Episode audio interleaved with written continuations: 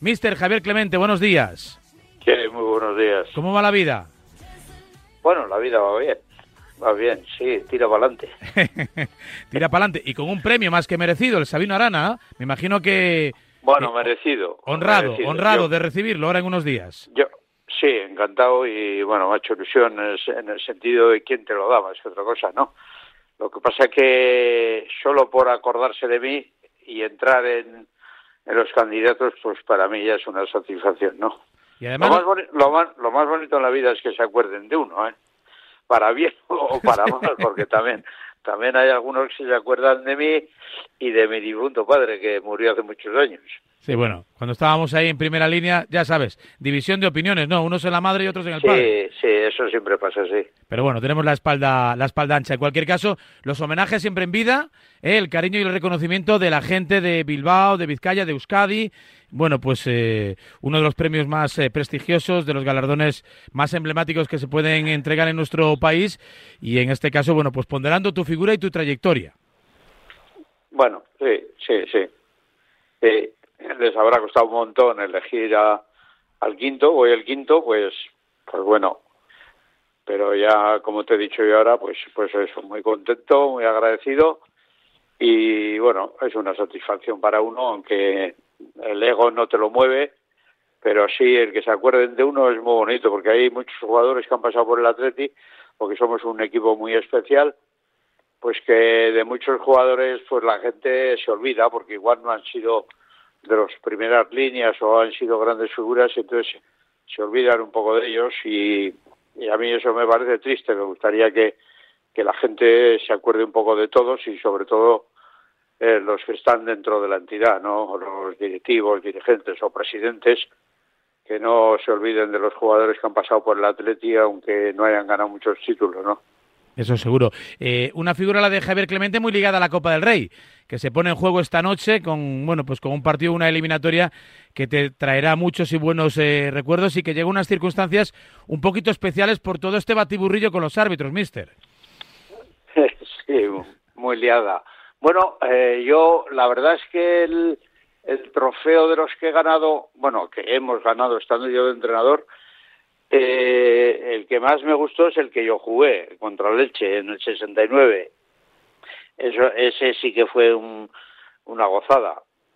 Una gozada, además, bueno, no, no hubo gabarras ni nada, pero hubo pueblos en un camión, toda la gente por las calles, y, pero ahí me sentí directamente partícipe, ¿no? Cuando yo siempre he dicho que el, el entrenador muy bien eh, acaba el partido, gana o pierde, se sienta y que se diviertan los jugadores, que disfruten de lo que han hecho, porque el que gana al final es el propio jugador, ¿no? El entrenador se equivoca igual en elegir a los a, a, los que van a ganar o van a perder.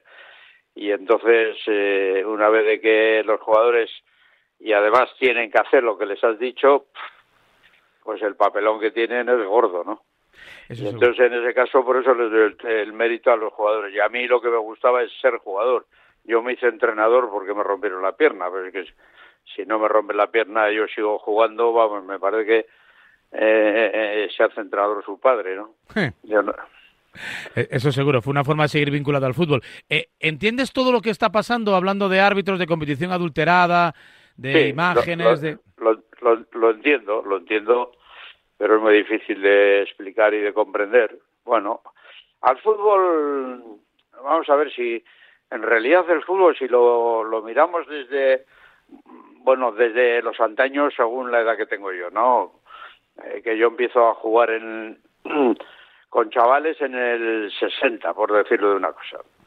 Bueno, si lo valoramos desde el año 60, ya no vamos a ir a 1890 cuando se fundó el fútbol, pero si lo miramos desde los 60 ha, evolucionado mucho, pero lo que no ha evolucionado es el, fundamento principal del fútbol, que son los jugadores. Es un juego que juegan 11 contra 11, que le pegan a un balón y que hay que meter goles. Eso no ha variado y eso al revés ha mejorado. Ha mejorado, bueno, en algunas cosas, en otras no.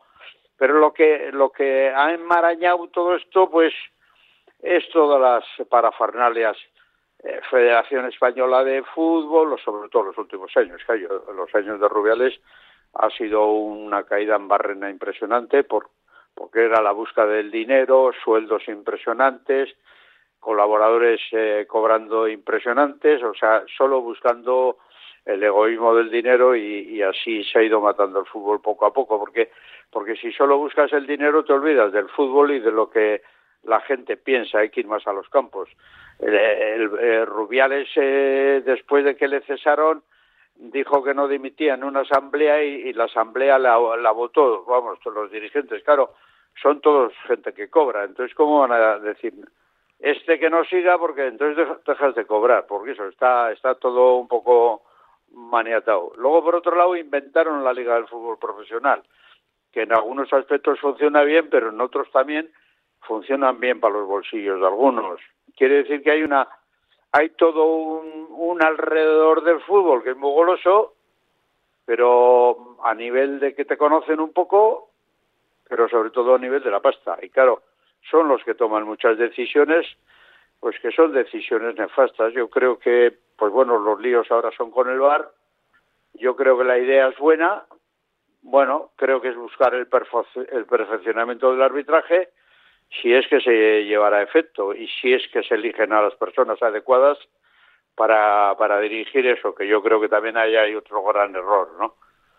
Y por tanto, eh, cosas buenas, pero que son, que son todas muy complicadas y son todas muchas chapuzas. Por tanto, pues vamos muy mal. La verdad es que vamos muy mal. Lo que pasa es que en tus tiempos eh, había polémica arbitral, había arbitrajes lamentables, había partidos que se decidían seguramente por errores, pero no se hablaba de ligas amañadas, ligas adulteradas, etcétera, etcétera. Bueno, pero algo, algo cuando perdías por el árbitro, eh, siempre decía lo mismo. Es que eh, están preparando la liga o para el Madrid o para el Barcelona o, o para el Valencia, si el Valencia eran los años que iban en cabeza, o el Sevilla cuando estuvo en cabeza.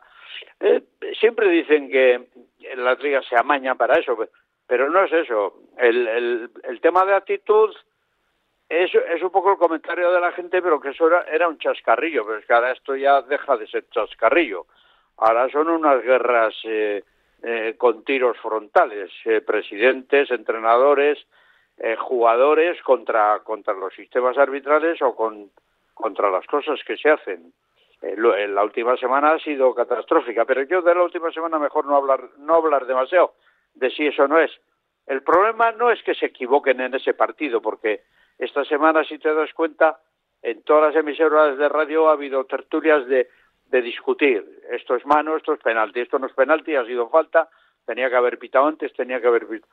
Bueno, pues eso en eso se pueden equivocar, fíjate hasta hasta dónde llego yo se puede, lo que no puede ser, lo que no se puede equivocar es que hoy una falta de un estilo, el domingo que viene no sea falta. Y ese es el problema. Entonces es cuando viene, es decir, que los árbitros se equivocan, vale, pues que se equivoquen con todos, pero con todos los equipos.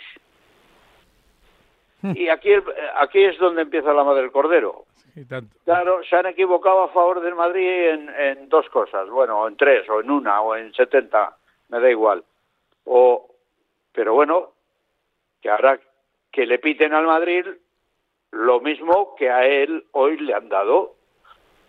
Por ejemplo, yo me acuerdo que hubo un gol decisivo, no, no me acuerdo muy bien ni cuál era el partido, en los últimos minutos al Cádiz. Y se vio claramente que era una jugada por la banda, o sea, que le anularon un gol, bueno, pues que fue escandaloso. Se lo anularon, igual, pues, pues fíjate, al Cádiz, tres puntos más. Pues igual le supone, pues no sé si el descenso o, o bueno, ojalá no, ¿no? Pero, pero le, le supone un agravio mucho más grande, ¿no? Quiere decir que con uno se pita blanco, con otro se pita negro y ese, ese es el gravísimo error. Y luego, y luego, sinceramente, creo que la organización del fútbol en el mundo arbitral, presidente de los árbitros, yo creo que a los árbitros, vamos, no les dejan en paz ni, ni de coña. Yo creo que tienen que ir todos, todos a volar por ahí, dejar a los árbitros y poner gente que aconseje a los árbitros lo que se cree y, y lo que debe de ser y, y el 80% ser el arbitraje. O sea que está todo mal dirigido porque porque los que dirigen mm, de esto no sabe. Tebas de fútbol no sabe nada. Hmm. Tebas empezó, no empezó jugando a fútbol, Tebas empezó siendo abogado siendo abogado de los clubes que estaban en bancarrota y con quiebras. Mira, al Alavés eh, le quitó un montón de dinero y le, ahora el otro equipo lo descendió, o sea, empezó porque era abogado y ganaba pasta con el fútbol y, y vio un agujero ahí de ganar dinero y se apuntó. ¿Qué sabe de fútbol? Pues nada, no, tiene ni idea. Eh, el presidente de la federación, ¿qué sabe de fútbol? Pues Rubiales había jugado fútbol, pero el objetivo de Rubiales fue otro, fue el dinero. Y, de los de ahora, pues si son eh, eh, directivos de la territorial, pero ha habido directivos de la territorial que han sido jugadores de primera división. Y claro, eso, amigo, eso, eso es otra cuestión. Y al fútbol modesto, la federación tiene que darle, y, el, y la selección española y todos tienen que trabajar y sacar dinero para llevar al fútbol modesto. Pero dar al fútbol modesto que llegue al fútbol modesto, a los equipos modestos, no que se queden con la pasta los presidentes de las federaciones. Ese es el gran problema que existe ahora, que ha habido mucho reparto y entonces eh, dame dinero y te voto.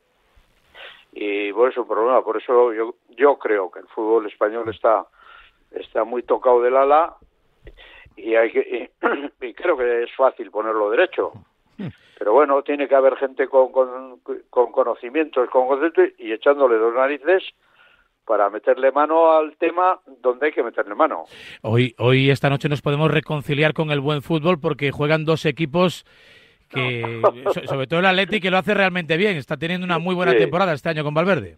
Sí, pero eh, anda bien, anda bien el equipo con el resto. Este año anda bien. Hay gente joven Además, eh, hacen un fútbol rápido que aprieta, pero puede salir una castaña de partido también. Son partidos muy complicados y igual, igual al, Madrid, al Atleti no le sale nada y al Barça tampoco y igual es un petardazo de partido que nos aburrimos y, y bueno, eh, porque el fútbol tiene eso, ¿no? Lo mismo juegas bien que juegas mal, pero el atractivo es grande. Es un partido dinámico y es un partido en el que el Atleti suele jugar muy rápido. Ojo, yo me alegraría que pudiera jugar Williams, que dice que ha regresado, pero... Sí, un ratito jugará seguramente en la segunda parte. Bueno, pues bueno, cuando quiera Ernesto va a jugar. Y si, y si juega en el banquillo, que sea porque no hace falta, porque vamos ganando, ¿no? Y luego está el Barça, que para el Barça, pues es un partido, todos los partidos son importantes, sobre todo cuando vas a llegar a la final, pero hay, hay partidos que a los equipos se les convierte en el mayor en mayor presión. Y el Barça, eh, en eso estoy de acuerdo con Xavi. Creo que el Barça, el Barça por los resultados y por el juego está presionado. Y entonces, claro, caer y no llegar a la final el Barcelona, pues bueno, es una presión que llevan y tiene una obligación más. Ellos en Bilbao nos hace ilusión pasar.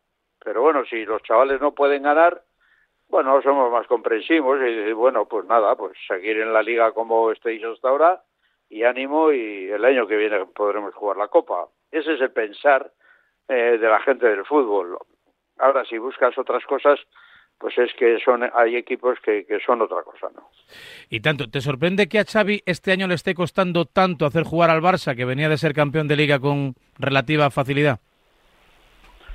No, no, no, no me extraña, no me extraña, porque le escucho, le leo, y yo creo que en alguna cosa la han equivocado, la han equivocado. Yo creo que a Xavi había que sentarle y charlar con él tomando una cerveza y comiendo y decirle lo que es el fútbol nacional de, entrenador, porque él es él, él, él, fue un número uno de jugador, de entrenador todavía es un crío, todavía está aprendiendo, claro, aprende, está aprendiendo con, con unos pedazos jugadores que son, primero, que ganan mucha pasta, que son internacionales de otro sitio y que son jugadores. Y entonces eso, eso no es tampoco tan fácil. Eh, normalmente la, el libro, el libro de la lectura se empieza, la primera clase es eh, el ABCD, te enseñan el abecedario. Y luego te van poniendo libros para leer, pues a Xavi le pasa igual. Xavi viene al fútbol español, viene al Barcelona. Sea, ha sido jugador del Barcelona, ha entrenado dos años allí en Qatar, que vamos, que eso, eso, eso no, no tiene nada que ver, no tiene nada que ver. Aquello es un fútbol que no hay ni prensa, no hay ni público, no tiene nada, y luego tiene el mejor equipo de la isla o, o de, de Qatar, de la península. Y, y entonces ese, ese es el problema. Ese es el problema y ahora tiene que tiene que tranquilo. Yo a veces le veo nervioso. Le veo nervioso y Xavi es un chaval majo que joder, que no tiene no tiene que, que preocuparse tanto preocuparse tanto por por lo que puedan decir o no puedan decir y tiene que ir amoldándose y, y hay que orientarle un poco.